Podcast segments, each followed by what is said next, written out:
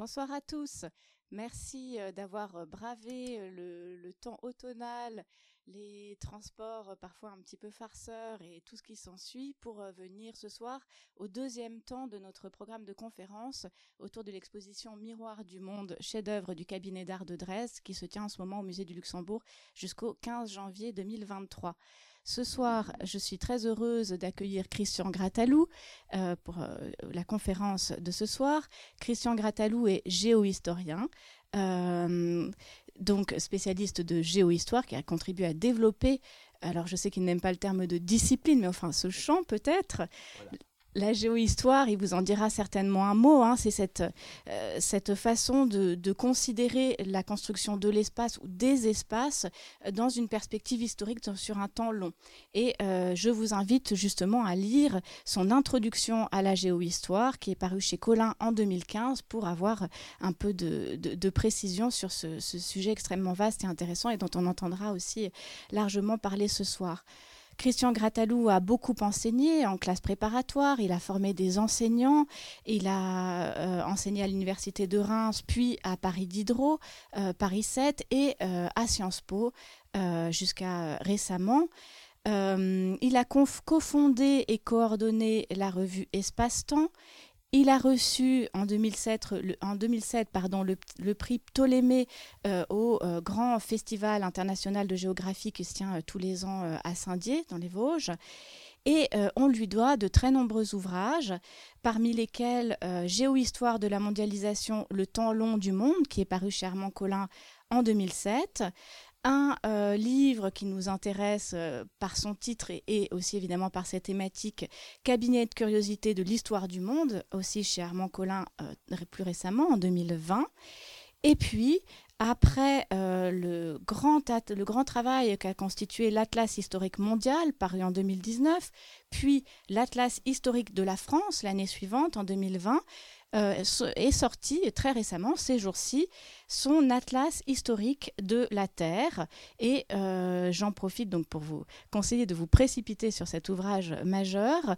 Euh, c'est un ouvrage aussi qui sera présenté la semaine prochaine, le mercredi 19 à 19h, à la librairie Compagnie. C'est la grande librairie qui est en face de la Sorbonne dans le 5e arrondissement. Donc vous pourrez euh, faire signer votre ouvrage et puis surtout avoir une, une, une présentation. Et je crois qu'une autre présentation est prévue un petit peu plus tard à la librairie Le Divan dans le le 19 novembre, donc dans un, mois exactement euh, après. Donc ce sont des, rendez-vous qui, qui vous intéresseront certainement. Et enfin, je crois savoir que d'autres atlas encore sont en préparation puisque là aussi l'espace s'étend. Voilà, sans plus tarder, je vous laisse la parole pour euh, donc votre, votre euh, vision, puisque je sais qu'elle est très informée aussi par, par votre visite de l'exposition. Merci. Merci Marie. Euh, alors euh, bonsoir à toutes et tous. Euh, je, vais aller directement au cœur du sujet, mais c'est vrai que c'était important de, rappeler que je suis géographe parce que comme ça, vous ne serez pas surpris de voir plein de cartes. donc effectivement, je suis un fabricant d'atlas et je crois que dès les deux premières images, vous aurez des cartes de l'atlas qui est sorti effectivement la semaine dernière. Voilà, alors euh, l'expression pensée classée est évidemment un clin d'œil à Pérec euh, pour, euh, pour dire combien il est toujours difficile de faire des coupures. Les mathématiciens appelleraient ça des discrétisations, les, les cartographes le font aussi, c'est-à-dire quand on passe, on fait des seuils, et puis qu'il y a un an de ça, un an de là. donc ici, la discrétisation fondamentale va être entre ce qui est d'ici et ce qui est exotique.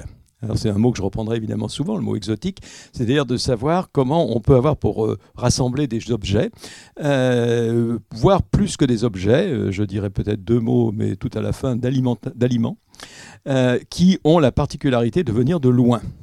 Mais ailleurs et loin, c'est évidemment des choses qui ne sont pas faciles à mesurer, qui supposent justement cette discrétisation, c'est-à-dire qu'il faut les penser et les classer de ce fait.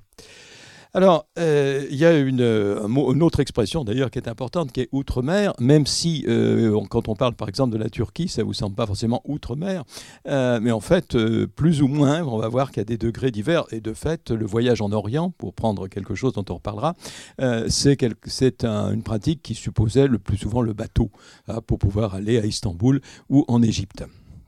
Alors avant, je commence par euh, une, euh, une, carte très très simple qui est justement tirée de, de l'Atlas de la Terre, euh, qui est tout simplement le fait que les Européens ont eu cette particularité historique ancienne maintenant, qui remonte au XVe siècle, qui est d'avoir pratiquement colonisé le monde entier c'est un peu inhabituel parce que vous avez d'additionner somme toute toutes les colonisations, euh, puisque euh, d'habitude on a des cartes qui relèvent au moins des deux grandes périodes de colonisation, euh, celle initiée par les Espagnols et les Portugais à la fin du 15e et qui dure jusqu'au 18e, et puis celle de la fin du 19e et du 20e qui est la colonisation qui concerne en particulier l'Afrique, mais aussi une bonne partie de l'Extrême-Orient.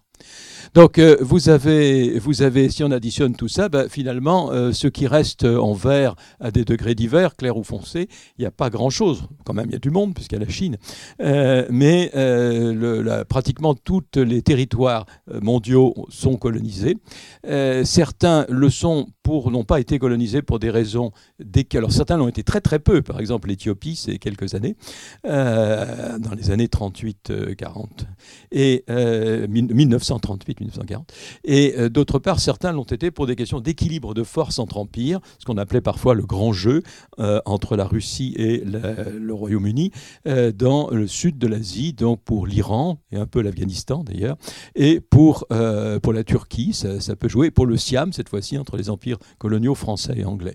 La Chine, là, il y a un effet de masse, c'est pas que les Européens auraient, auraient répugné, ils l'ont d'ailleurs dominé économiquement dans la seconde moitié du 19e siècle, mais pas proprement parler, colonisé politiquement. Le seul cas de résistance, c'est le Japon. Euh, le, Japon de Meiji, et le fait que ce soit le territoire le plus loin de l'Europe, évidemment, n'est peut-être pas un hasard.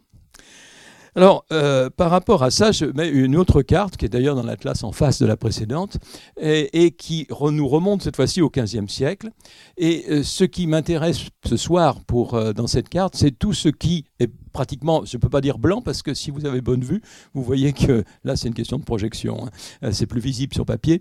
Euh, vous avez des territoires qui, ne sont, qui, sont très pâles, euh, mais en gros, c'est ce que les Européens connaissent du monde au XVe siècle, pour aller vite. Euh, en fait, on peut le décomposer en. En gros, c'est l'ancien monde, mais ce que j'aime bien appeler, et je vais, je vais le réutiliser plusieurs fois, l'axe de l'ancien monde, c'est-à-dire ce qui se passe entre la Méditerranée et les mers de Chine. En gros, c'est les routes de la soie, mais aussi les parties maritimes hein, des, routes de la soie. Euh, mais comme les Européens sont à l'ouest, évidemment, plus on va vers l'est, plus c'est mythique et mal connu. Euh, il suffit de penser au grand texte de la fin du XIIIe siècle, qui est le devisement du monde, hein, c'est-à-dire le texte de Marco Polo. Donc, vous avez une partie que les Européens connaissent vraiment, qu'ils ont cartographié sérieusement, euh, c'est toute la partie occidentale, et puis euh, donc tout ce qui est méditerranéen en particulier et euh, proche oriental, mais aussi le nord-est de l'Atlantique, puisque les Euh, les, îles de ce qu'on appelle parfois la Macaronésie, c'est-à-dire Madère, les Açores, les Canaries, euh, auxquelles on peut rajouter les îles du Cap-Vert d'ailleurs. Euh, ce sont des, la première avancée européenne vers la, mer, vers les mers. et là, c'est fin 14e et pour, pendant le cours du 15e siècle. Donc avant ce qu'on a appelé au 19e siècle les grandes découvertes. Voilà, donc là, ils connaissent. Et puis, il y a la partie orientale, donc l'Inde, la Chine et toutes les, sociétés qui leur sont euh, voisines, euh, que les Européens connaissent un peu, dont des produits viennent. Hein. L'Empire romain recevait de la soie, par exemple. Évidemment, ça coûtait littéralement le prix de l'or, au même poids. Mais euh, on était dans... On était dans un ensemble où on était très loin. C'était effectivement déjà exotique. Alors, ce qui se passe à partir du XVIe siècle, et ne serait-ce qu'avec Magellan, c'est que tout ce qui est quasiment blanc euh, sur euh, notre carte va être plus ou moins touché, atteint, découvert par les Européens. Euh, et de là vont venir des objets, des connaissances, des savoirs, des plantes, etc. et, ces éléments, bah, on va les ranger plus ou moins bien, on va les classer plus ou moins, de manière plus ou moins pensée dans pour des particuliers des cabinets de curiosité qui peuvent prendre une grande taille comme adresse, ou éventuellement dans ce que petit à petit va devenir, ce que préfigure cabinet de curiosité, un musée. Euh, donc, euh, on va être effectivement amené à réfléchir à la classification de nos musées, euh, et en particulier, je prendrai les Parisiens, bien sûr, puisque ce sont ceux que vous connaissez le mieux. Alors, premier élément de classement, il est très très élémentaire. vraiment, je commence par une carte qui, qui vous semble peut-être inutile de ce fait, qui est tout simplement les parties du monde, ce qu'on a tendance à appeler aujourd'hui les continents. Donc, euh, je ne vais pas trop développer. Euh, ça a été un de mes thèmes de, travail et de publication. vous n'avez pas cité l'invention des continents, qui est un moment en, 2020, j'ai l'invention des continents et des océans. Mais euh, c'est un découpage qui est totalement artificiel, totalement culturel. J'élimine tout à fait le fait qu'il puisse y avoir quoi que ce soit de naturel, hein, qui soit un état de fait naturel, sauf effectivement pour l'Antarctique. Mais dans les classifications des cinq parties du monde qu'on apprenait à l'école il y a encore quelques dizaines d'années, l'Antarctique, en France, n'en faisait pas partie. Hein. Donc, euh, euh, je, fais tout d'un coup un retour en arrière très brusque, puisque la première carte était tout à fait contemporaine. Elle était même tirée d'un site de collège, euh, tout à fait. Je pense que d'ailleurs, il l'avait pris dans un site de, langue enfin, de langue anglaise, parce qu'il il y avait deux Amériques différentes, ce qui n'est pas très français. mais nous, on l'emploie au singulier, Amérique. Mais euh, ici, vous avez une carte qui euh, remonte à 1570, qui est euh, d'un très grand cartographe flamand de la fin du, 15 du XVIe siècle, qui est Ortelius. et vous avez la première carte de ce que je ne peux pas encore appeler son atlas. vous allez voir dans, dans, quelques diapos comment cela s'appelait. Mais c'était un livre de cartes, ce que, à partir de 25 ans plus tard, en en 1595, son ami, puisqu'ils étaient de, grands copains, euh, son, ami Mercator, qui était un autre cartographe flamand d'Anvers, bien connu parce qu'il a fait une célèbre projection, euh, eh bien lui aussi a fait un recueil de cartes qui, a été publié un an après sa mort, sur le frontispice euh, duquel il y avait le géant Atlas portant le globe céleste sur ses épaules, et c'est depuis qu'on appelle un livre de cartes un atlas. Mais donc euh, en 1570, c'était, euh, vous allez voir, un théâtre du monde. Alors, si je l'ai mis, c'est parce que cette carte vous est tout à fait familière, et de fait, c'est, je dis pas la première, mais par rapport au planisphère qu'on faisait, vous en verrez un ou deux plus tard, euh, avant 1570, il est quelque chose qui nous semble d'une énorme banalité. Alors certes, vous allez dire, il connaissait pas encore bien euh, en particulier l'énorme continent antarctique que l'on imaginait comme euh, le, contrepoids du culbuto de la Terre pour que la Terre ait bien la tête en haut, si vous voulez. C'était de la physique aristotélicienne. Euh, bon, ça, évidemment, ça a disparu. la forme de l'Amérique du Nord en particulier, et puis même de l'Amérique du Sud, qui a des, excroissances un peu inquiétantes. Mais enfin, c'est assez logique qu'au deuxième tiers du XVIe siècle, on ait encore qu'une vision assez approximative de quelque chose qui n'avait pas encore de nom 67 63 ans plus tôt. Donc euh, le, mot Amérique est apparu à ce moment-là. Donc vous avez, vous avez quelque chose qui ensuite va devenir la carte, le, planisphère, la vision du monde euh, que nous avons tous eu euh, à l'école et que nous, avons continué, qui s'est mis à bouger, mais c'est hors sujet, donc je ne vais pas développer à partir de 1980 à peu près. je me suis amusé à le, montrer sur les fonds d'écran de journaux télévisés, où il y a souvent une carte du monde, il y avait souvent, c'est maintenant un peu fini, mais il y avait souvent une carte du monde, c'était la lucarne sur le monde, et euh, euh, on a des planisphères qui ont évolué à partir du début des années 80.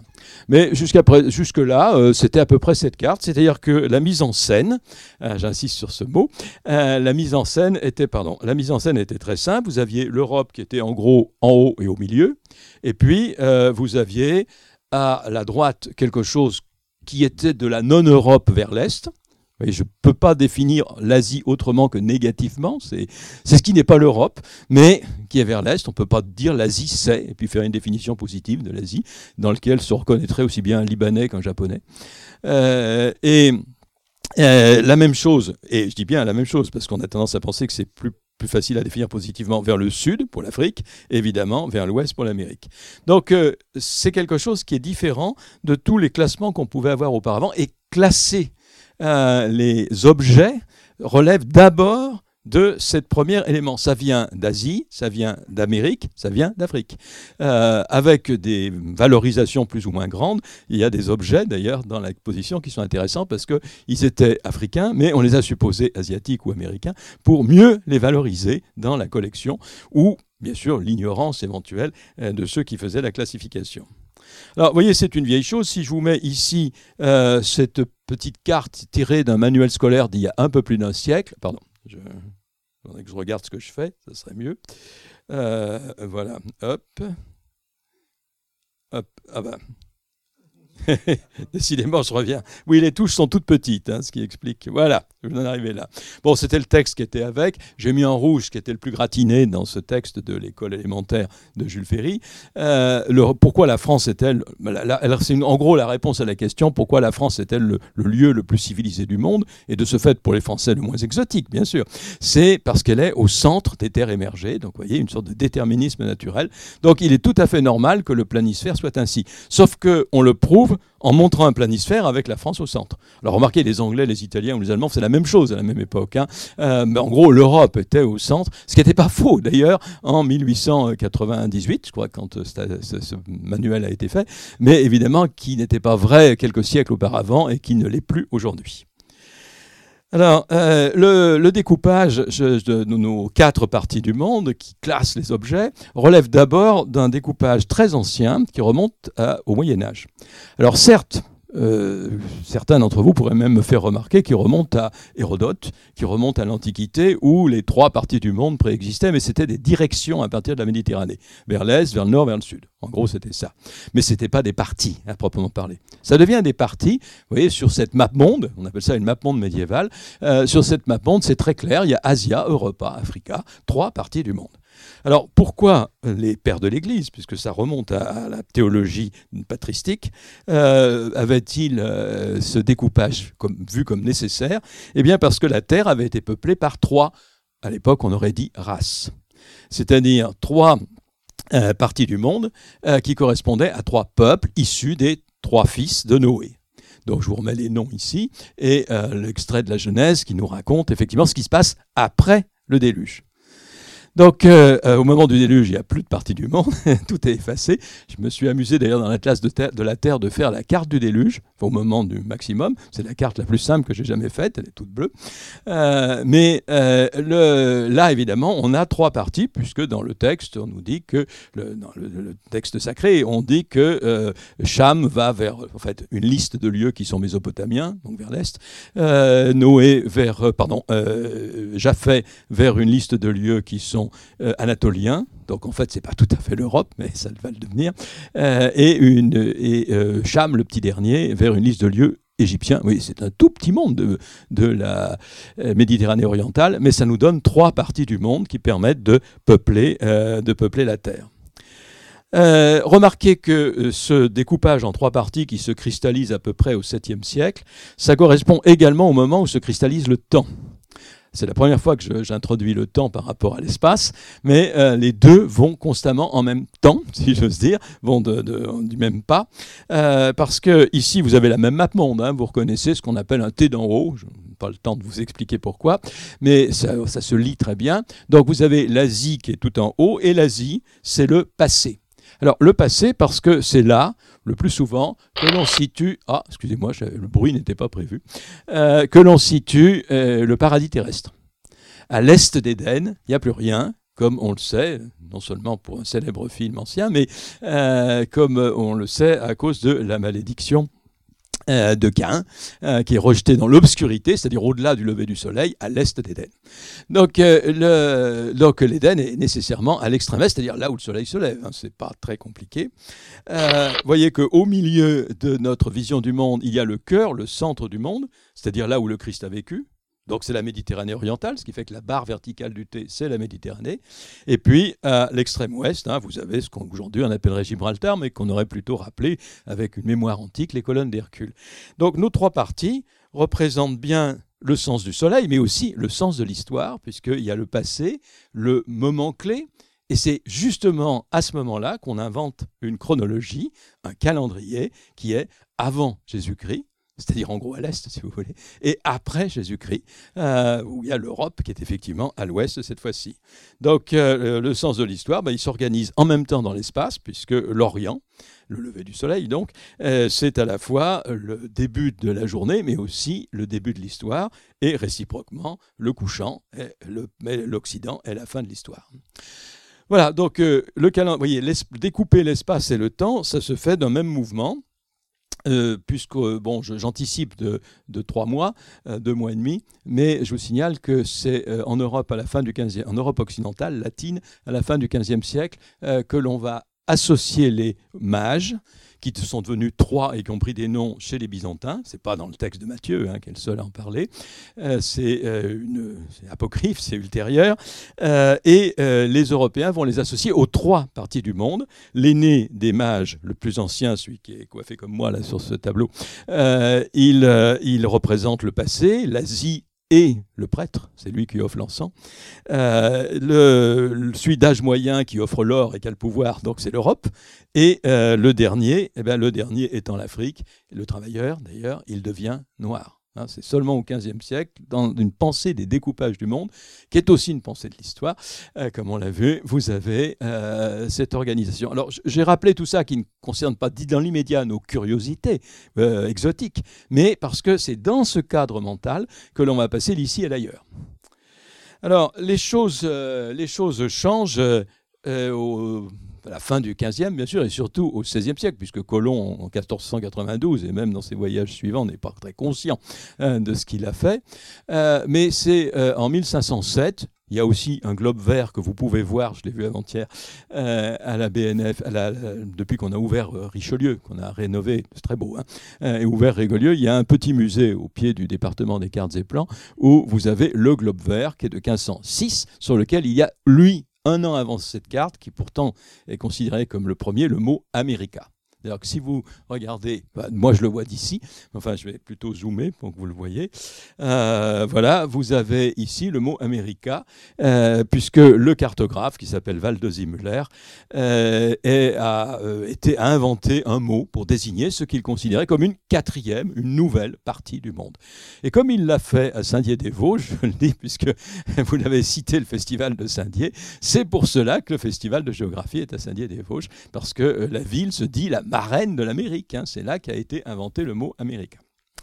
Voilà, donc quatre parties du monde. Ce soir, c'est ce qui m'intéresse. Euh, quatre parties du monde. Et les Européens euh, vont progressivement maîtriser ce monde Là, on va atteindre, et là, on atteint l'exposition d'ailleurs. Euh, vous, avez, vous, avez, euh, le, vous avez au début hein, de l'exposition, pour tous ceux qui l'ont vu, justement, une partie très géographique, euh, avec d'ailleurs un, tableau que j'avais mis sur l'image que vous avez vu pendant un petit moment, si vous étiez assis depuis, vous étiez assis avant le démarrage de la, de la conférence. il y avait un tableau représentant un vieux savant. Alors, je me suis beaucoup reconnu dans ce vieux savant, donc c'est pour ça que je l'avais mis, un vieux barbu. Donc, euh, qui avait un globe. Donc, euh, effectivement, c'est mon ancêtre. Donc, euh, vous avez ici tout un travail de cartographie. Je, voudrais simplement insister sur cet objet qui est de l'autre côté de la rue, sur le fait que vous avez là quelque chose qui est à la fois très nouveau, et qui plonge dans ses racines médiévales. Je veux dire par là que ce type de carte s'appelle couramment un portulan. Alors, euh, les portulans se reconnaissent à une chose très simple. Vous avez ici tout un tas de toponymes, de petits noms, euh, qui sont mis le long des littoraux. Ce qui fait que les cartes. Alors, l'intérieur, on s'en fiche. On y met des petits dessins, des choses jolies, euh, des décorations, comme c'est le cas ici pour l'Amérique du Sud. Mais c'est une, une carte qui est faite pour les marins et qui indique des directions. Ce que le réseau euh, de, lignes, les lignes de Rome, c'est-à-dire les directions, euh, à partir de boussoles, ou plus exactement sur une carte de Rose des Vents, vous en avez une ici, mais il y en a une très belle qui est dessinée au milieu de l'Atlantique, euh, indique des axes. Ce type de carte se fait en Europe depuis le XIIIe siècle, c'est-à-dire depuis qu'on utilise la boussole, où l'angle est devenu extrêmement important pour le cap, déterminer le cap pour les marins. Et ce qui est important, c'est de savoir où on arrive sur un littoral, d'où le fait que ce qui compte, ce sont des littoraux. Donc vous voyez, avec une technique mise en place en Méditerranée, euh, qui ne fonctionne pas en coordonnées, évidemment pas coordonnées GPS, mais euh, simplement ce qu'on va faire avec d'autres objets, qui est de trouver la latitude, ça c'est facile, on sait faire depuis l'Antiquité, la longitude, ça c'est beaucoup plus difficile, euh, on ne saura vraiment le faire qu'à la fin du XVIIIe siècle, euh, mais vous avez, vous avez ces types de cartes qui sont des éléments, de, à partir de techniques médiévales, de la prise de possession du monde par les Européens qui leur permettent de situer justement les objets. Alors, quelque chose qui est un vrai programme, si je veux dire, c'est, désolé pour ces bruits, euh, c'est la couverture euh, du l'Atlas, disons-le maintenant, même s'il est de 1570, euh, celui-ci est une édition de plus récente, euh, la fin du XVIe, ça a été un best-seller, hein, cet Atlas. Donc la carte que je vous ai montrée, elle a été reproduite pendant non seulement la fin du XVIe, il y a eu dès la deuxième année quatre traductions, euh, des, dizaines d'éditions. ce qui est extraordinaire parce qu'il ne faut pas oublier que les, les, atlas étaient jusqu'au XIXe siècle les livres les plus chers qui soient. Parce que ce sont des livres entièrement de gravure à la différence d'un texte. Il hein, faut, graver chaque page. Donc, euh, euh, et, une, planche de gravure, qu'elle soit d'abord en bois puis en cuivre, ça, ça n'est pas utilisable des milliers de fois. Il faut la regraver. Bon, je ne développe pas cela. Mais euh, vous avez cet élément. Et vous voyez, ça s'appelle Theatrum Orbis Terrarum, puisque c'était en latin, bien sûr, cet ouvrage savant, le théâtre du monde entier. Euh, donc, euh, avant de s'appeler un atlas, ça s'appelait un théâtre du monde. Théâtre du monde, c'est pour ça que j'ai prononcé le mot mise en scène pour les cartes hein, tout à l'heure. Il s'agit bien de représenter quelque chose tel que les Européens se l'imaginent, qui n'est pas forcément la, qui est, qui n'est ni, ni la réalité ni le contraire de la réalité. C'est simplement la vision européenne du monde qui va petit à petit s'imposer, mais qui est loin d'être imposée au monde entier au XVIe siècle. Alors, vous voyez, la mise en scène, elle est très claire. Vous avez les quatre femmes qui représentent les quatre parties du monde. Et tout en haut, ben, je la mets en blanc, évidemment, c'est Madame Europe. Elle a tous les attributs du pouvoir. Hein, elle est sur un trône, elle a un sceptre, elle a une couronne, euh, elle a un globe d'ailleurs, euh, et euh, elle a, on voit bien qu'elle règne sur le reste du monde. Alors vous avez euh, Madame Afrique, qui est presque nue. Ça veut dire qu'elle est très sauvage. Vous avez la chaleur avec le soleil euh, autour d'elle. Et puis, vous avez ce personnage beaucoup plus ambigu qui nous annonce ce qu'on va voir dans quelques instants, euh, qui est Madame Asie, dont vous voyez la riche vêture. Bien qu'elle soit, elle baisse la tête, donc elle est soumise à l'Europe. Enfin, c'est ce que les Européens souhaitent, évidemment. Hein. Ce n'est pas le cas à ce moment-là. Et elle, elle offre les épices, hein, c'est-à-dire des produits élémentaire, certes, mais exotique à l'Europe. Et puis tout en bas, la plus nue, donc la plus sauvage, c'est Madame Amérique. Alors, il y a un petit personnage qui sera la cinquième partie du monde qui n'apparaît qu'au XIXe siècle euh, et dont je ne vais pas vous parler, euh, qui sera donc l'Océanie. Ah, ici, on l'appelait la Magellanie, euh, mais qui est représentée juste sous forme un peu virtuelle d'un buste. Voilà, donc maîtriser le monde, c'est d'abord le maîtriser intellectuellement même si on n'en est pas du tout possesseur, colonisateur, et si les Européens ont bien du mal, en dehors de l'Amérique, à s'imposer à d'autres sociétés jusqu'au XIXe siècle. Donc vous avez euh, évidemment, alors bien sûr, en fonction d'une paire qui se feront jusqu'au XVIIIe siècle, euh, les connaissez les très beaux globes de Coronelli à la BNF, la BNF euh, de Mitterrand, vous avez effectivement cet objet qui est typique de l'objet du pouvoir, de la possession du monde, qui est donc une désignation des puissants, ou de ceux qui se pensent comme importants, euh, qui, qui est le globe terrestre, dont on a ici aussi d'autres exemplaires que vous pouvez voir. C'était tout à fait logique de commencer une mise en scène, une, exposition sur l'exotique par euh, des globes terrestres euh, qui justement nous, désignent l'ailleurs. Alors, les parties du monde, je, disais que j'en avais fait un bouquin, donc euh, c'est parce qu'il y a une, iconographie absolument extraordinaire. alors, vous connaissez peut-être la résidence de Würzburg, c'est-à-dire le palais épiscopal, où il y a un plafond absolument extraordinaire.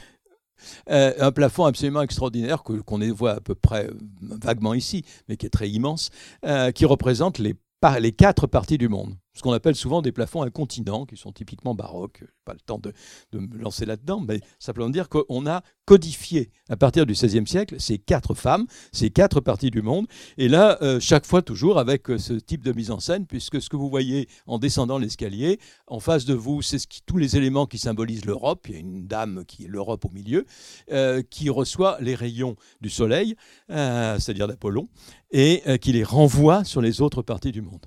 C'est très clair comme message. Hein. et nous sommes effectivement à l'époque des Lumières. Alors, euh, il y a une version, je vais vite parce que c'est des choses bien connues, euh, sur les quatre parties du monde en version masculine, qui sont les quatre fleuves. Alors ça, c'est une très vieille histoire, les quatre fleuves du paradis, qui ne découpaient pas le monde du tout, mais qui s'est, au XVIe siècle, assimilé aux quatre femmes. Alors si je vous fais, c'est parce que je ne résiste pas au plaisir euh, de prendre un tableau de Rubens. Je précise que Rubens est un Anversois comme Ortelius, comme Mercator, qu'il a bien connu. Ils partageaient les mêmes ateliers de gravure. Ils étaient euh, tout à fait complices, si je peux dire, en tout cas dans un même milieu professionnel. Donc là, vous avez la seule représentation que je connaisse où il y a à la fois les quatre femmes et les quatre hommes. Donc euh, vous avez euh, Madame Europe, qui est une jolie flamande, ce qui n'est pas surprenant, avec Monsieur Danube. Vous avez Madame Asie, qui est tout aussi flamande, ce qui est assez plus surprenant, avec Monsieur Gange. Vous avez en plein milieu Madame Afrique, qui est la seule qui soit connue, si j'ose dire, euh, qui a ses caractéristiques physiques, euh, qui est soutenue par un gros costaud blanc, euh, qui est Monsieur Nil. Et puis, vous avez Madame Amérique, qui est tout aussi européenne, avec Monsieur Rio de la Plata, ce qui mériterait tout un commentaire, ce que je ne vais pas faire. Alors, vous voyez, j'étais un peu vite, hein. je peux faire ça, et si j'efface, j'ai un planisphère. Vous voyez, quand je disais la, grande similitude, mais vous voyez que c'est très ancré. Hein, c'est quelque chose qui est totalement naturalisé, ce que l'école va ensuite rajouter au 19e, mais là, je n'ai pas besoin d'insister.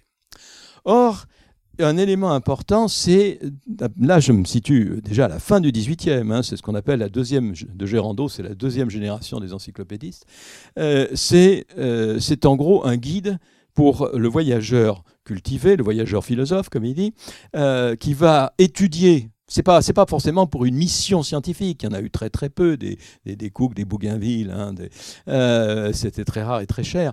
Donc euh, c'était très géopolitique.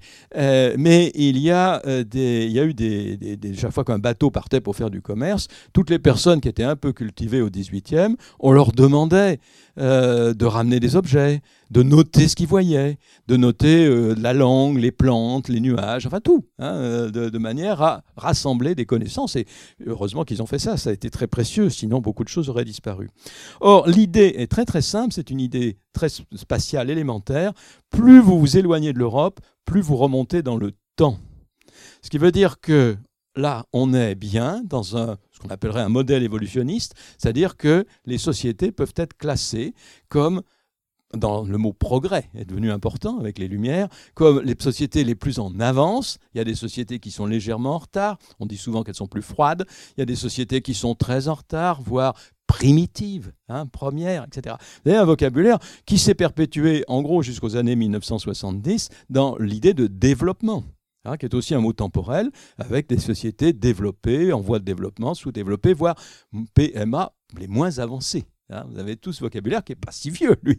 Euh, au contraire. Alors aujourd'hui, on a un peu éliminé ça. On spatialise et on dit nord-sud. Hein, mais je ne vais pas gloser là-dessus, mais vous avez la même coupure hein, qui se présente. Donc le principe est très simple. Euh, il y a nous et il y a les autres. Alors c'est très élémentaire, mais ça va se compliquer un peu. Alors c'est très élémentaire, mais il faut se rassurer, tout le monde pense comme ça. C'est-à-dire que les anthropologues vont retrouver cette dichotomie élémentaire partout. Il euh, y, a des récits d'anthropologues où les populations amazoniennes ou, euh, congolaises, chez lesquelles ils ont passé six mois, se mettent à pleurer parce qu'il s'en va. D'abord parce qu'il aimait peut-être bien l'anthropologue, mais aussi parce qu'il euh, va, il va ailleurs. C'est terrible. Il est obligé de s'en aller de l'endroit où on est si bien, c'est-à-dire chez soi. Donc, le, donc cette dichotomie, elle est générale. Eh bien, il se trouve que pour les Européens, on a créé une transition il faut beaucoup plus fonctionner sur une base 3 que sur une base 2. Euh, vous voyez, il y a, de l'ambiguïté, il, y a une zone un peu intermédiaire euh, qu'on va essayer d'identifier. Alors, pour, euh, je, me recale un instant sur l'exposition, euh, pour faire ces voyages, pour aller remonter le temps et aller loin dans l'espace, euh, vous avez tout un tas d'objets, et entre autres, je ne pouvais pas rater, alors ce qui n'est pas exactement un sextant, mais enfin c'est exactement de la même famille, ce qui permet de faire le point, enfin jusqu'au GPS, c'est-à-dire que c'est pas si vieux, hein, les, les, marins les plus âgés savent encore utiliser cet engin, et vous avez évidemment des, une boussole, enfin vous avez tous les, bien sûr, une horloge, qui est un élément important pour se situer en longitude, euh, vous avez tous les éléments qui permettent euh, aux Européens d'aller euh, dans l'exotique, aller dans l'ailleurs.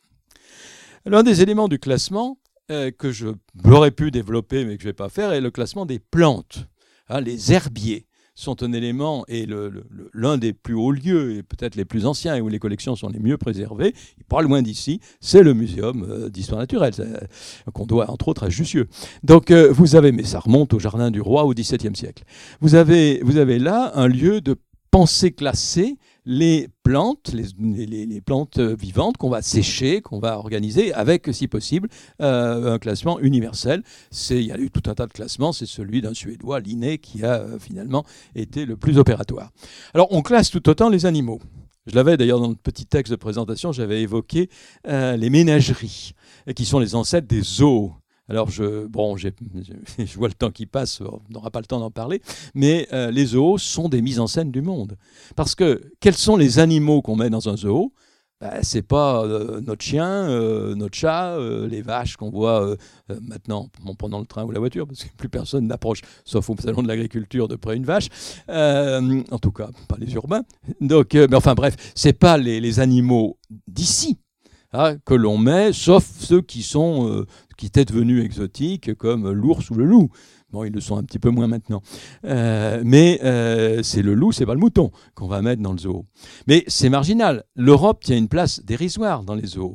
Inversement, dans la plupart des zoos, l'Afrique représente au moins la moitié des espaces et des animaux qui, sont représentés. Vous voyez, le, classement, de ce point de vue-là, évidemment, valorise l'ailleurs, euh, valorise l'étrange, valorise... Et c'est frappant, c'est que ça fonctionne aussi bien dans les zoos non européens. Bien sûr, en Amérique du Nord, on peut s'y en douter, mais euh, dans un zoo indien ou un zoo africain, vous aurez des animaux africains et indiens et pratiquement pas d'animaux européens. Bien, je, ferme cette parenthèse sur le classement qui était essentiel. Alors, je reviens à ma troisième, à ma, zone intermédiaire, hein, ça qui n'est pas tout à fait l'ailleurs et qui n'est plus tout à fait l'ici. Euh, je vais dire tout de suite le mot, c'est ce qu'on appelle l'Orient. Et euh, l'Orient, bah, ça correspond à quoi? Vous voyez, vous avez ici une carte que, pour aller vite, je vais prendre quasiment comme une carte de densité, ça, marche à peu près, euh, que Brodel avait fait pour euh, la fin du XVe siècle, vers 1500, c'est-à-dire au moment des grandes découvertes. Et à ce moment-là, on s'aperçoit que l'humanité est surtout présente entre la Méditerranée et les mers de Chine, pour aller vite. Moi, c'est ce que j'ai employé, employé l'expression tout à l'heure, l'axe de l'ancien monde. Vous savez, dans l'ancien monde, toutes les sociétés agricoles denses alors en Europe, à ce moment-là, dans tout le monde méditerranéen, mais ça passe par l'Iran, l'Inde, la Chine, le Japon, etc. Alors bien sûr, de temps en temps, il y a des contraintes naturelles, comme l'Himalaya, ça se voit. Euh, donc on a les éleveurs euh, de yak euh, de, tibétains, mais donc de faible densité. Mais vous voyez, vous avez cet ensemble de sociétés très denses qui sont toutes liées les unes aux autres, qui sont toutes interconnectées. C'est pour ça que je parlais des routes de la soie, ou des épices, des routes maritimes et terrestres tout à l'heure. Donc toutes ces sociétés se connaissent depuis des millénaires, échangent. Je peux vous dire, ce serait un tout autre, euh, tout autre topo, que c'est là où est née la notion de métal précieux pour fonder ce qu'on appelle l'argent, la monnaie si vous préférez. Alors, la monnaie partout, mais pas du tout fondée sur les métaux précieux. Donc, euh, euh, vous avez là quelque chose où il y a des connivences, il y a des qui n'ont jamais été décidées éventuellement, mais qui sont liées. Par exemple, ils partagent les mêmes microbes. C'est un élément historique tout à fait important. Enfin, euh, la, peste noire du, XIVe siècle, en ayant 14e, c'est européen. Je dirais du 13e, 14e, ça commence en Chine. Hein. c'est à peu près la même géographie que le Covid. Euh, donc, euh, vous avez, vous avez là quelque chose qui est l'axe de l'ancien monde. Donc, pour les Européens, ils les connaissent depuis longtemps, ils échangent depuis longtemps, ils connaissent leurs objets depuis longtemps, évidemment, de moins en moins si on va vers l'Est. Hein. ils connaissent beaucoup moins le Japon que l'Iran. Mais ils, savent que ça existe. Ce qui fait d'ailleurs que Colomb croyait y être arrivé quand il avait traversé vers l'ouest. Donc euh, là, on a le nous. Et puis, comment se constitue le reste? Eh bien, d'abord, vous avez euh, cet ensemble euh, nous et ailleurs, comme je l'ai évoqué, ici et ailleurs. Et puis, vous avez ce troisième, ce sont les autres sociétés qu'on connaît depuis très longtemps, qui sont les, sociétés de l'axe de l'Ancien Monde, qui ne sont pas séparées par l'Atlantique, par l'océan Indien, par le Sahara, donc l'Afrique noire en est exclue, euh, et qui forment finalement le domaine privilégié de l'exotisme. Mais en même temps, l'Orient, c'est un domaine d'exotisme différent. Il est à la fois plus modéré, On comprend mieux. Ils ont des monnaies, je vous ai dit, ils ont des objets, euh, par exemple les objets de table. Hein, euh, quelque chose qui nous vient de Chine, qui est la tasse. je, suis très, je peux être très prolixe sur la tasse. Euh, je dis, vous verrez peut-être tout à l'heure pourquoi.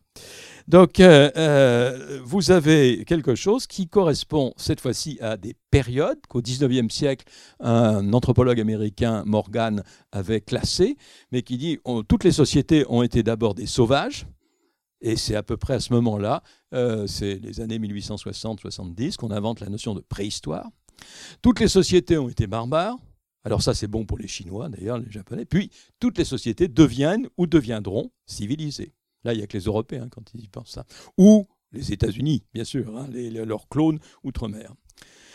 Donc, euh, euh, la partie intermédiaire, celle de l'Orient, ça correspond au domaine des, non pas des sauvages, des, primitifs, mais des barbares, des gens un peu intermédiaires.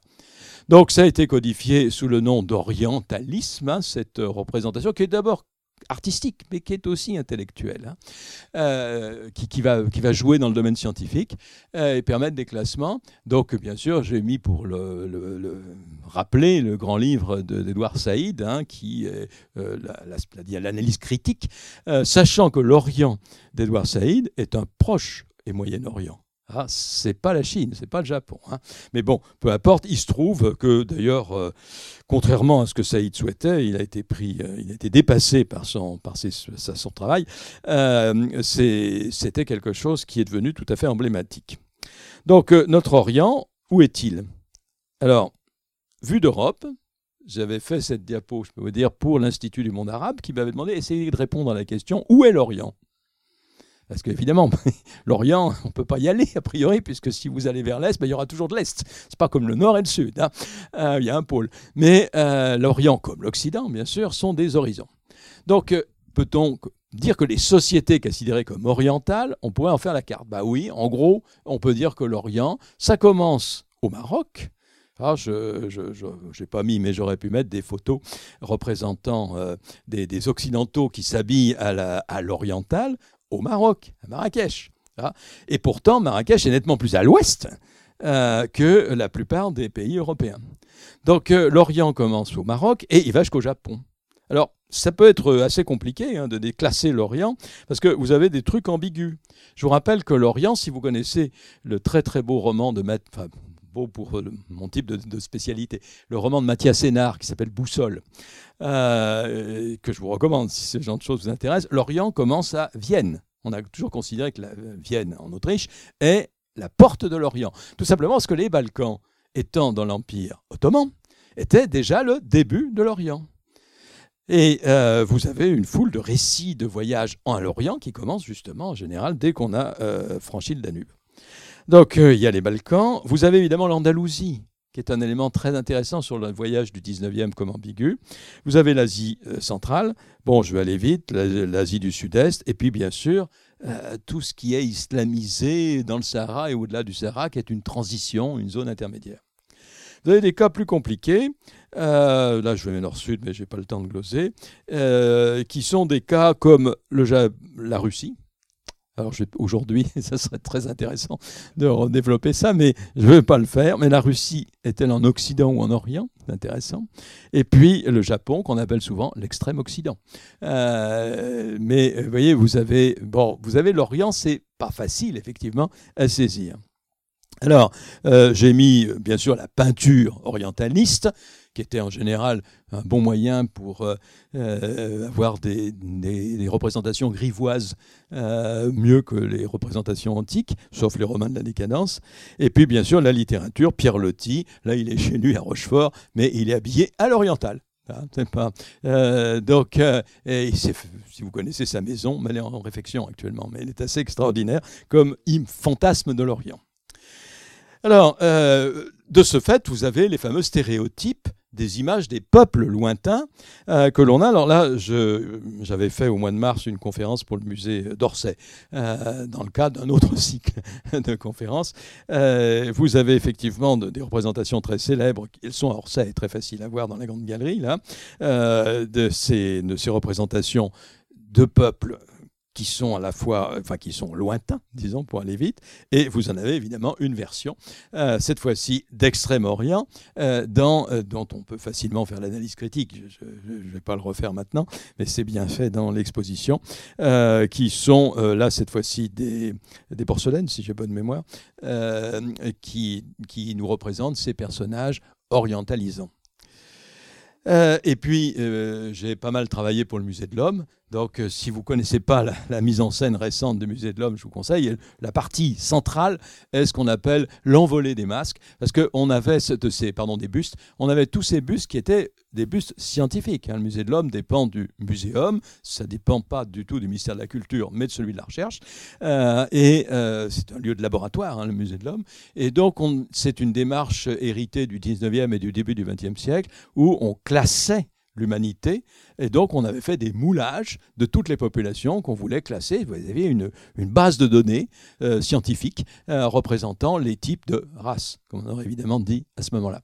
Euh, ce que faire de cet héritage encombrant, évidemment pendant très longtemps ça a été dans des placards, euh, eh bien il y a la solution effectivement de les mettre en scène, d'en faire un objet plus artistique que scientifique, euh, dans cette représentation où tout est exotique hein, évidemment dans ce qui est représenté.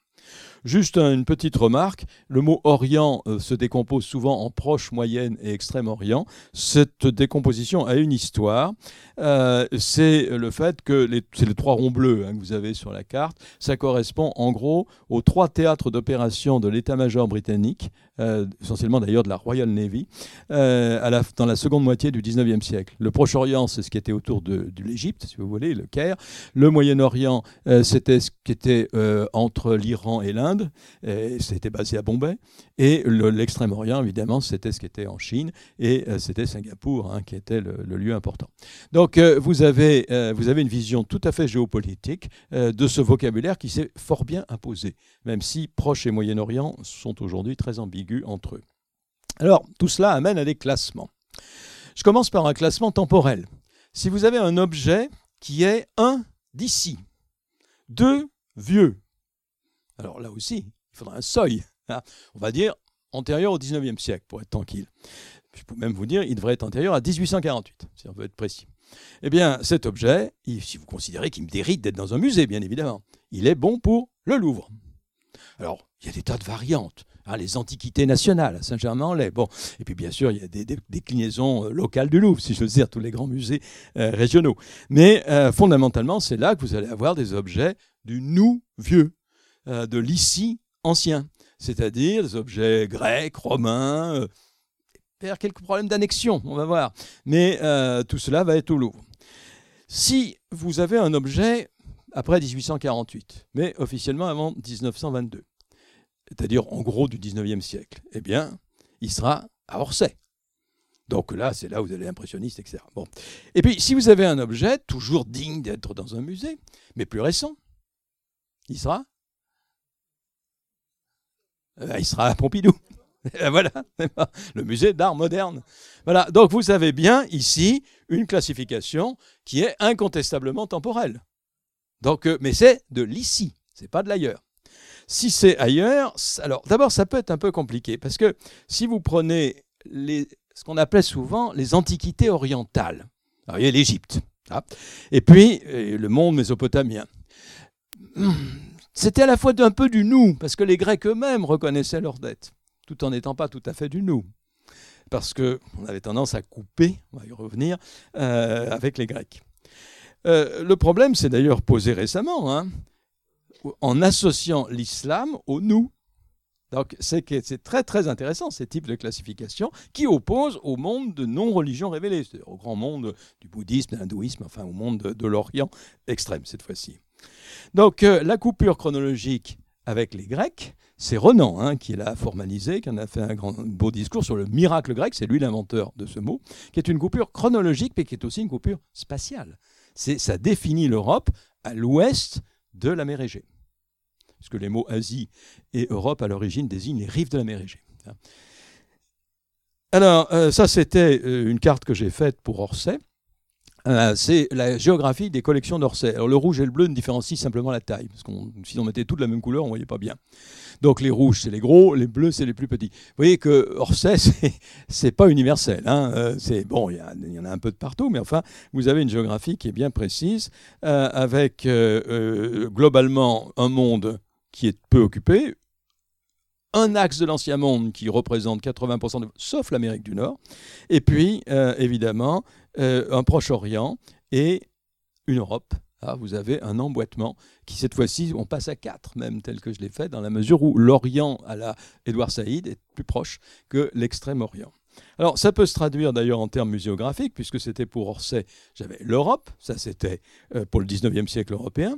Mais si vous avez un objet oriental, guillemets, c'est défini des objets qui sont chronologiquement en même temps que les objets qui sont au Louvre ou dans le troisième musée, mais euh, qui euh, ne sont pas ici. Et puis le troisième musée, ben, ben, c'est Branly, cette fois-ci. Ah, vous avez des objets qui peuvent très bien être euh, fort anciens pour certains, souvent on connaît mal les dates, mais 19e ou début 20e, mais qui ont, eux, comme caractéristique d'être de l'ailleurs. Là, c'est vraiment la classification fondamentale. Voilà, donc on a quelque chose qui est le monde, à Paris, si je veux dire, euh, en fonction de la classification et de la répartition dans les musées.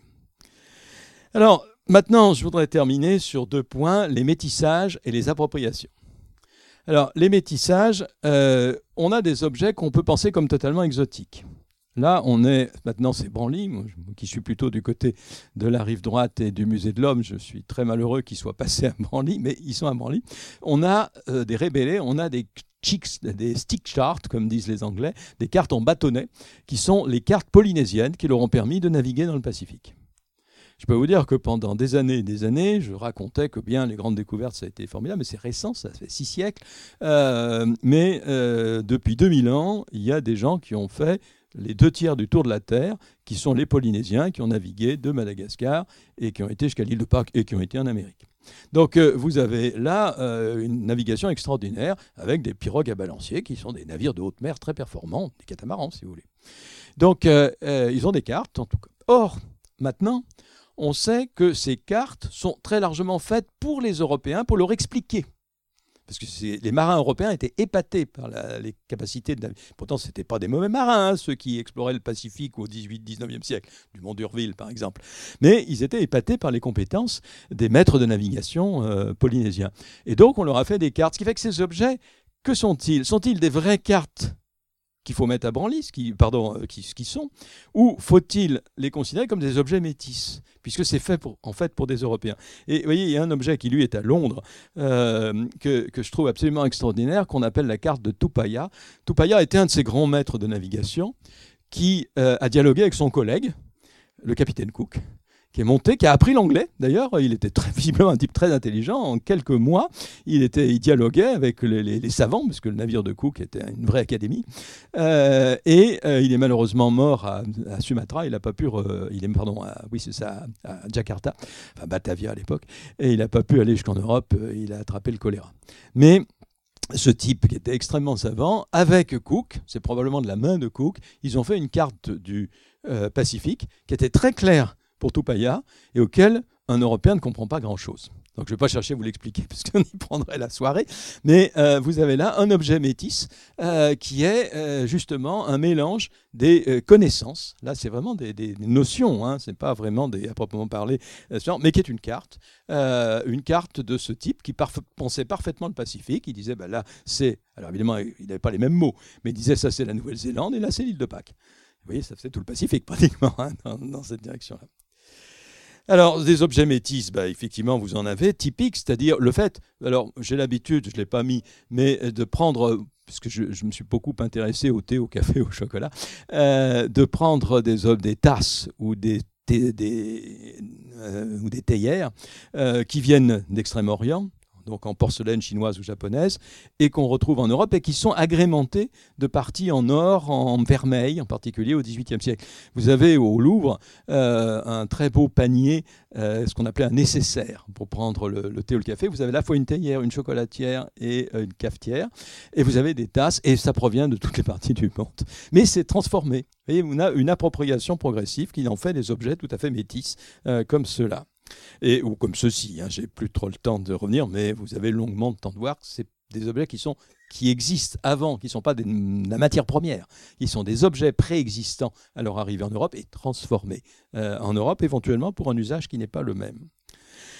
Et euh, donc là, on a un bel exemple d'appropriation, de prendre un objet qui n'était pas fait qu'on transforme en coupe, hein, c'est-à-dire qu'évidemment, une noix de coco peut être une coupe. Euh, peut-être une coupe euh, naturelle, enfin je veux dire assez facile à transformer. Les, premières, euh, les, Européens, quand ils ont fait les premiers pots à chocolat, ils les ont fait avec des noix de coco aux Antilles. Hein. C'est un bon isolant en plus, ça conserve la température. mais j'avoue que je, sens que je montrerai souvent dans d'autres lieux et devant d'autres publics et pour des thèmes qui vont réfléchir à cette métissage, tout ce qui touche à la porcelaine terminer sur la porcelaine. Euh, vous avez ces deux objets dont la confrontation est assez saisissante, puisqu'on a l'impression que ce sont deux plats, ou comme on les voit de haut, on pourrait penser deux assiettes, euh, qui seraient du même service, légèrement différentes, mais peu. Or, en fait, euh, vous avez une porcelaine européenne toute première porcelaine, puisqu'on a réinventé. Hein, les Européens cherchaient depuis le, début du XVIIe siècle à copier la porcelaine chinoise, à s'approprier. Ils ont fait tout ce qu'ils ont pu en termes euh, d'espionnage industriel littéralement le terme. Ils ont réussi et il fallait effectivement bien connaître la matière première, hein. euh, ce qui a été possible à utiliser à Meissen. Euh, donc on est tout près de Dresde euh, et vous avez dès les années 1720 des porcelaines européennes qui sont authentiques, alors que les Hollandais avaient jusque-là fait des faïences qui ressemblaient beaucoup à des porcelaines, d'où le bleu d'ailleurs de Delft, qui est très proche du bleu chinois, mais qui n'étaient pas des porcelaines. Tandis qu'on va réussir à faire des porcelaines, et là c'est intéressant puisque les Européens copie une porcelaine chinoise pour la faire passer. D'ailleurs, pour une porcelaine chinoise, euh, histoire de euh, gagner de l'argent. Euh, c'est une falsification de l'exotique, cette fois-ci. Et je termine là, sortez, et je suis désolé parce qu'évidemment, à 7h30 du soir, c'est peut-être pas le moment de vous parler du petit déjeuner. mais il se trouve que je me suis beaucoup intéressé au petit déjeuner parce que c'est une invention du XVIIIe siècle de faire un repas du matin à base de produits exotiques, c'est-à-dire du thé, du café et du chocolat. Et jusqu'au milieu du XIXe siècle, du sucre qui était de canne à ce moment-là. Tous ces produits sont euh, tropicaux, pour aller vite. Ah, c'est plus compliqué pour le thé, il y a des éléments, euh, bon, le thé ou la canne à sucre peuvent pousser. De toute façon, une chose est simple, ces, toutes ces plantes, euh, le théier, le caféier, euh, la canne à sucre et le cacaoyer, ne supportent pas l'hiver. Donc le problème est réglé. Donc euh, à partir du moment où on s'est mis à consommer ces dopants, parce que c'est fondamentalement leur intérêt, le matin, bien sûr, au départ, c'est des très très riches. Vous renvoie au tableau qui est au Louvre de Boucher qui s'appelle le déjeuner, puisqu'on n'a pas inventé l'usage du petit. Le mot petit n'est pas apparu encore. le déjeuner, eh bien, euh, vous avez là une pratique de l'exotisme qui est une pratique alimentaire. C'est très ancien. Toutes ces plantes ont eu un nom, ont été placées dans la catégorie aliments exotiques. On ne disait pas ainsi, on disait épices. Ah, les épices, c'était les produits qui venaient de loin. Donc on pouvait très bien avoir des aromates locales, de l'ail, L'ail et l'oignon d'ailleurs viennent de loin, mais ils poussent chez nous.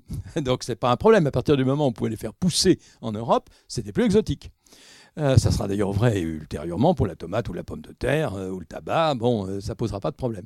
Mais c'est pas exotique. Mais inversement, le thé, le café, le cacao et la canne à sucre et d'autres produits ultérieurement, hein, y compris des produits non alimentaires comme le coton par exemple, sont des produits exotiques. sont des produits qui pendant longtemps, viennent d'ailleurs et vont éventuellement être transformés sur place, ça c'est autre chose. Mais euh, vous, avez ce, vous avez ces éléments-là. Donc la catégorie exotique euh, finit par être oubliée et le petit déjeuner devient une pratique profondément occidentale qui se répand progressivement au XIXe siècle dans toutes les catégories sociales. donc là, je suis désolé, on n'est pas dans l'œnologie. je sais que vous allez partir pour d'autres boissons. Mais on, est, on est dans une pratique qui, effectivement, fabrique des catégories d'ailleurs, mais qu'on a fait ici et que on ne pense plus comme d'ailleurs. Or, euh, il suffit de penser que chaque fois qu'on a eu une coupure économique euh, par des faits de guerre, ça a été vrai sous Napoléon, hein, au moment du blocus continental, c'est là qu'on a inventé la chicorée, euh, et qu'on va on a mis du temps, mais qu'on va euh, inventer ce qui va devenir le sucre de betterave. Euh, et bien sûr, pendant la Seconde Guerre mondiale, où on grillait un peu n'importe quoi pour le faire passer pour du café ou éventuellement des feuilles qu'on prenait pour du thé, etc. Donc vous avez, vous avez là, effectivement, une fabrique de l'ailleurs qui disparaît puisque c'est devenu de l'ici, c'est prendre son petit déjeuner, on n'y pense plus. Je sais que j'ai beaucoup fait de conférences sur le petit déjeuner, souvent des gens me disaient ah, j'y avais pas pensé.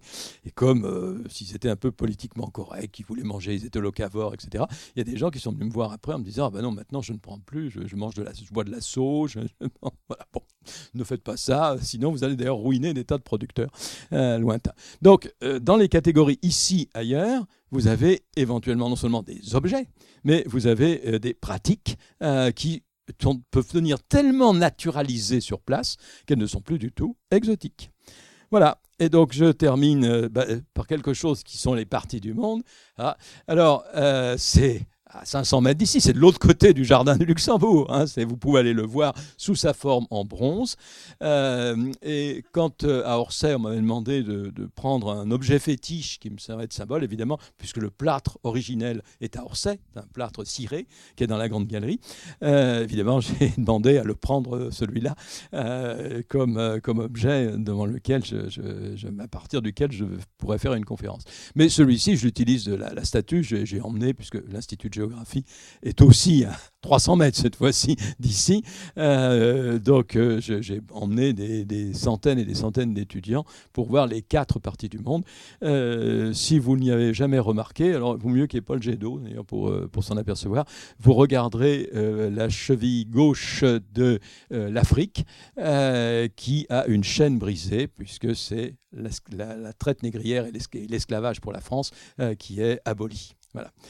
Euh, sinon, euh, pour l'anecdote, je vous rappelle que le jardin du Luxembourg, on est pratiquement dans l'axe ici, c'est le méridien de Paris, et que en 1872, la ville de Paris a commandé cette fontaine à Carpeau parce qu'elle euh, militait pour que le méridien on était en débat pour le méridien d'origine, le méridien zéro, eh bien, pour que le méridien d'origine soit le méridien de Paris. Mais évidemment, la géopolitique, la taille des empires coloniaux a fait que ce n'est pas le méridien de l'Observatoire de Paris, qui est sur l'axe, mais de celui de Londres, de Greenwich, euh, qui a triomphé au Congrès du Méridien à Washington en 1884. Mais là, on est sorti de l'exotisme, c'est la maîtrise du monde euh, que les Européens ont eu. Euh, en tout cas, vous voyez qu'on peut être, parcourir le monde et même faire le tour du monde ici, sans, beaucoup de, sans beaucoup de voyages. Je vous remercie.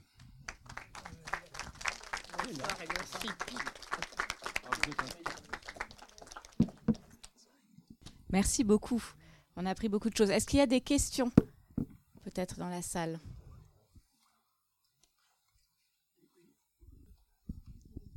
Oui, une question très courte. Où situez-vous dans le classement l'Ouzbékistan? Oui, euh, vous avez peut-être remarqué, j'ai été très très vite. Il faudrait peut-être que je pourrais peut-être reprendre la carte euh, de l'Asie centrale. Alors, si je reviens. Voilà, je vais reprendre la carte. Voilà. J'ai été trop vite, voilà. Euh, je, reprends. Vous voyez que euh, l'Asie centrale, donc l'Ouzbékistan, euh, est en rouge. Ça fait partie des, zones complexes, ambiguës. vous, vous souvenez de la Sébrodine, hein, la musique euh, qui deux caravanes se croisent euh, et on a une musique militaire russe et une musique orientale, euh, ce qui fait un jeu d'intégration des musiques qui est, qui est, assez amusant, assez intéressant et qui est tout à fait, qui, fait partie hein, de ces représentations de l'ici et de l'ailleurs et de la fusion, du dialogue que représente l'orientalisme. Donc, en l'occurrence, c'est un Orient, mais c'est un Orient qui est rapidement rapidement, qui au XIXe siècle est russifié. Euh, donc euh, voilà le problème. C'est un problème très contemporain d'ailleurs. Alors maintenant, il est en train d'être sinisé, hein, ce qui est un autre problème, mais là c'est de la géopolitique dans laquelle je ne vais pas rentrer. Mais euh, vous avez pour, ça serait la même chose pour le Tadjikistan, mais l'Ouzbékistan a été particulièrement russifié. donc vous avez là quelque chose qui a été vu comme oriental par euh, les Européens, puisque c'est eux qui inventent cette notion, ça n'a pas de sens pour les autres, et qui euh, ensuite, à mesure que c'était intégré à la Russie, l'était moins éventuellement en termes de géopolitique interne russe, mais c'était c'était quand même pas le cas, qui, avec la fin de l'Union soviétique, l'est largement redevenu. Euh, on s'est réaperçu qu'ils étaient par exemple musulmans, qui est un élément important dans la définition de l'orientalisme, la partie ouest de l'Orient en tout cas, et qui, avec la les, efforts, les, forts chinois pour pénétrer l'Asie centrale par les fameuses nouvelles routes de la soie, euh, effectivement, essayent d'être rappelés à son passé oriental. Voilà, donc euh, j'ai répondu de manière un peu ambiguë parce qu'effectivement, c'est plus complexe sans doute que les autres stands euh, d'Asie centrale. Tout à fait. Tout à fait, tout à fait. Oui, oui. Euh, c'est d'ailleurs parfaitement intéressant de voir qu'est-ce qu'on met à guillemets. Mais vous voyez que la plupart, euh, des objets, euh, des, mondes musulmans proches, hein, y compris de l'Empire ottoman, sont considérés comme orientaux. Je vous rappelle, c'est au-delà de Vienne. Hein, c'est Vienne, la porte de l'Orient. Donc, de ce fait, pendant longtemps, un objet bulgare, par exemple, n'aurait eu aucun scrupule à être classé comme oriental même s'il était chrétien. C'était un chrétien d'Orient. D'ailleurs, ils sont orthodoxes. Merci. Alors d'abord, euh, merci pour votre conférence très, très intéressante. Ce sont des sujets qui m'ont toujours passionné.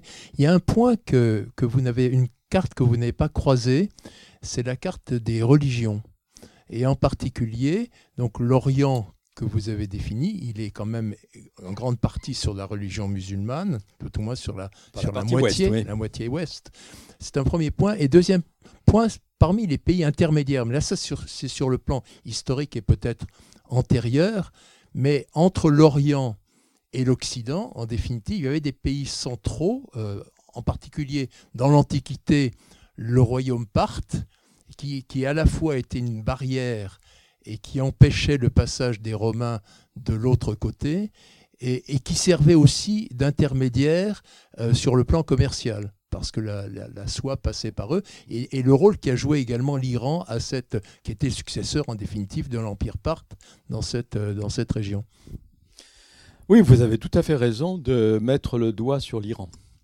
Euh, est-ce que les manifestations actuelles pour demander la fin de l'obligation de porter le voile sont occidentales?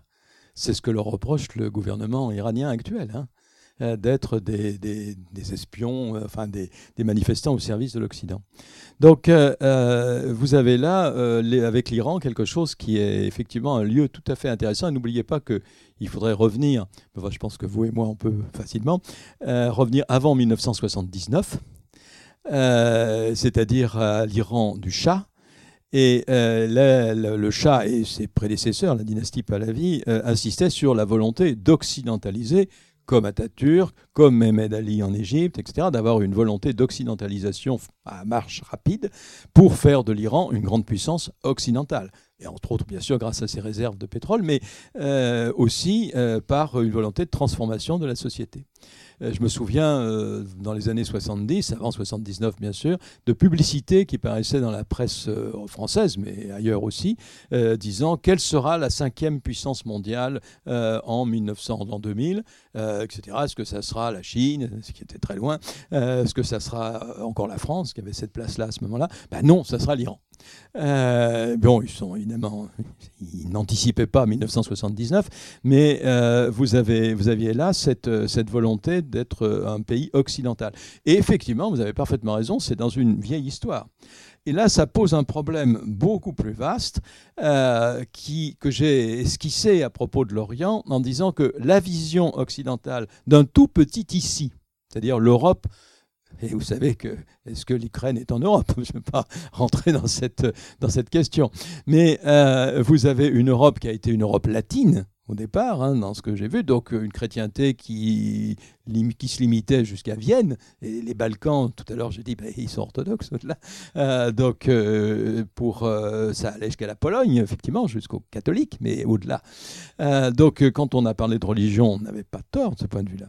Mais l'Iran pose une autre question, c'est est-ce qu'il n'y a pas une autre limite qui sépare l'extrême-orient de l'Orient proche, qui serait le monde des religions révélées, et puis le monde issu des religions de l'Inde, d'ailleurs, hindouisme, bouddhisme pour l'essentiel, qui regroupe euh, d'ailleurs une population nettement supérieure en nombre, euh, sachant que, bien sûr, ce n'est pas une limite nette, tranchée, puisqu'il y a interpénétration, il y a beaucoup de musulmans en Inde, il y en a, beaucoup en Indonésie, c'est même les deux principaux musulmans en nombre hein, au monde, euh, mais réciproquement, hein, vous avez toute une interprétation entre ce monde des religions révélées d'une part à l'ouest et le monde de ce qu'on appelle souvent les religions orientales, qui est un mot qui parce qu'on ne sait pas le penser, hein, c'est pas le conceptualiser.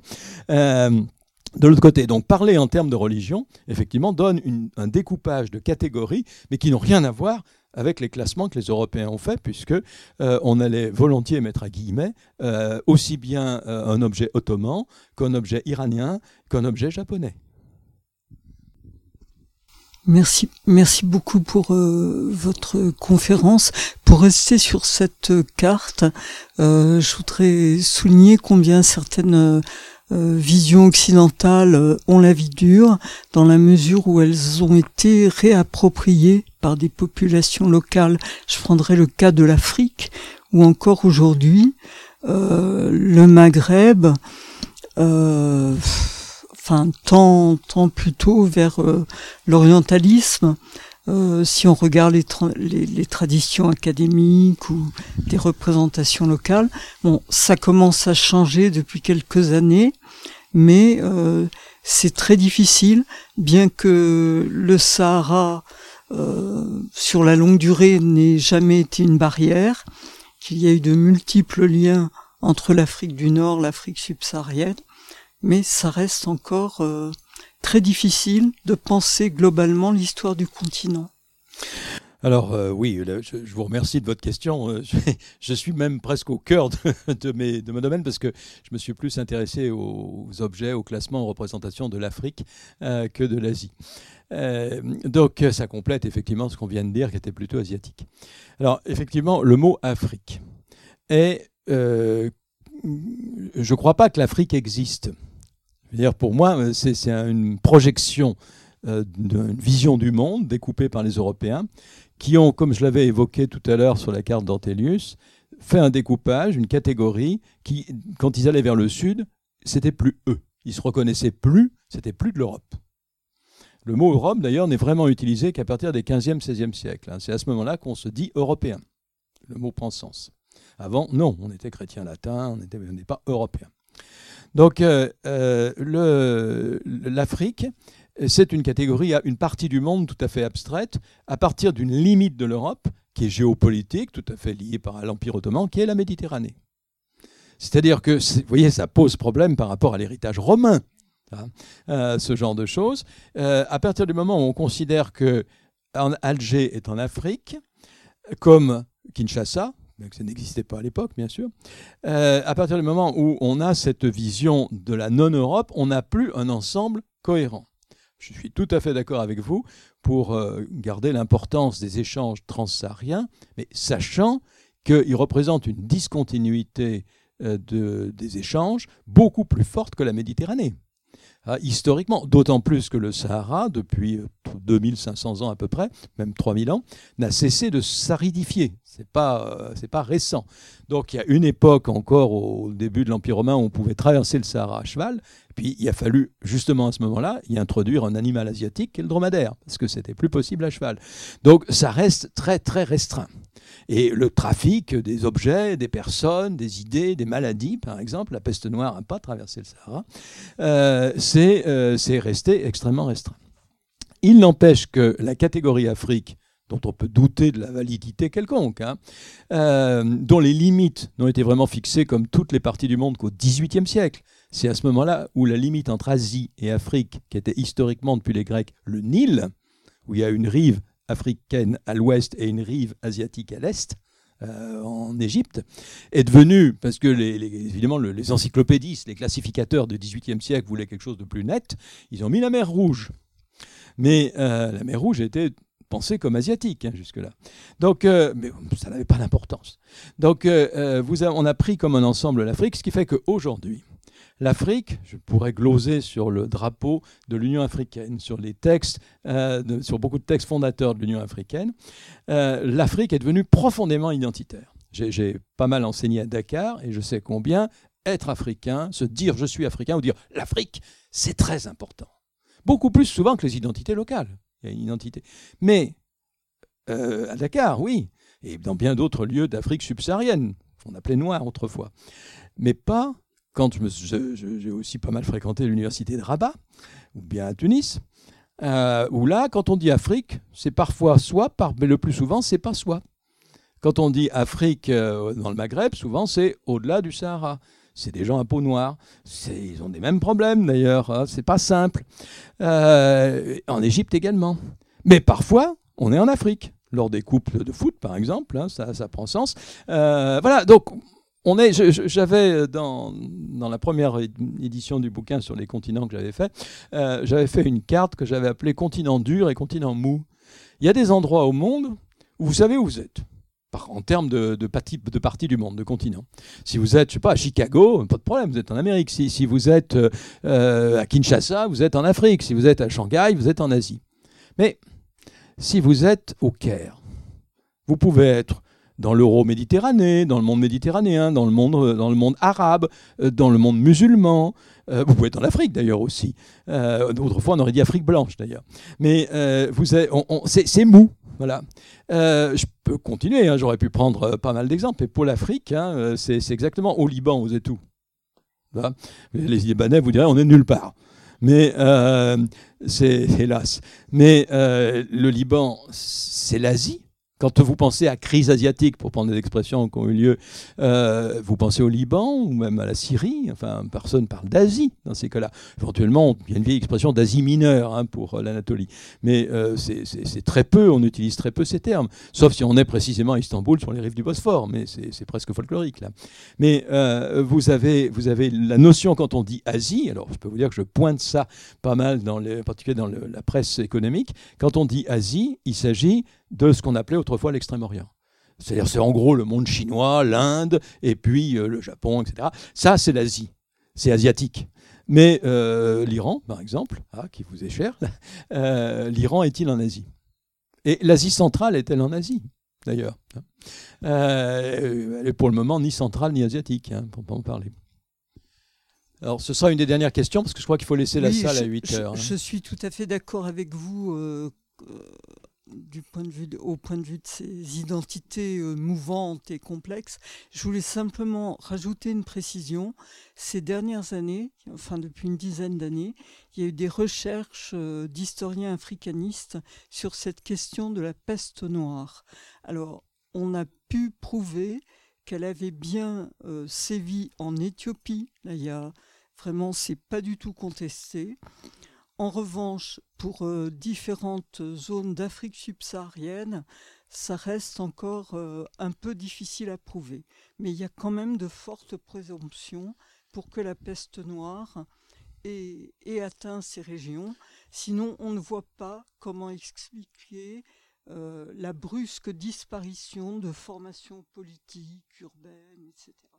Non, vous avez tout à fait raison. Euh, je, suis bien d'accord hein, sur ces, éléments-là. Simplement, c'est beaucoup plus tardif et beaucoup plus lent, et ça touche les lieux principaux de participation aux échanges de l'Ancien Monde, qui étaient le littoral oriental de l'Afrique, là où on parlait le Swahili, et les montagnes éthiopiennes. Mais là, on est quasiment imbriqué hein, dans le monde moyen-oriental. Donc euh, euh, on est dans quelque chose qui, où le découpage continental ne colle pas. Parce que le royaume du Congo, par exemple, que les Portugais vont découvrir hein, au, XVIe siècle, là on n'a aucune trace de ce genre d'éléments. On est dans des mondes qui étaient beaucoup plus déconnectés. Et vous avez parfaitement raison, le bassin épidémiologique de l'Ancien Monde est relativement unifié euh, au XVe siècle, alors qu'évidemment, au-delà de l'Atlantique ou dans le monde polynésien ou en Australie, on est dans de tout autre monde. Ça, je suis bien d'accord. Et de ce point de vue-là, l'Afrique est un monde complexe parce qu'il est à la fois dans l'ancien monde, mais déjà en marge. Ce qui pèse très très lourd, c'est-à-dire que c'est déjà un réservoir d'esclaves. Hein. Déjà au XVe siècle, c'est déjà un monde marginal, c'est une périphérie où on va chercher des matières premières, de l'or en particulier, du sel, etc. Et puis des hommes, des travailleurs. Merci beaucoup, euh, Christian Gratalou. Euh... Ben, merci à vous tous.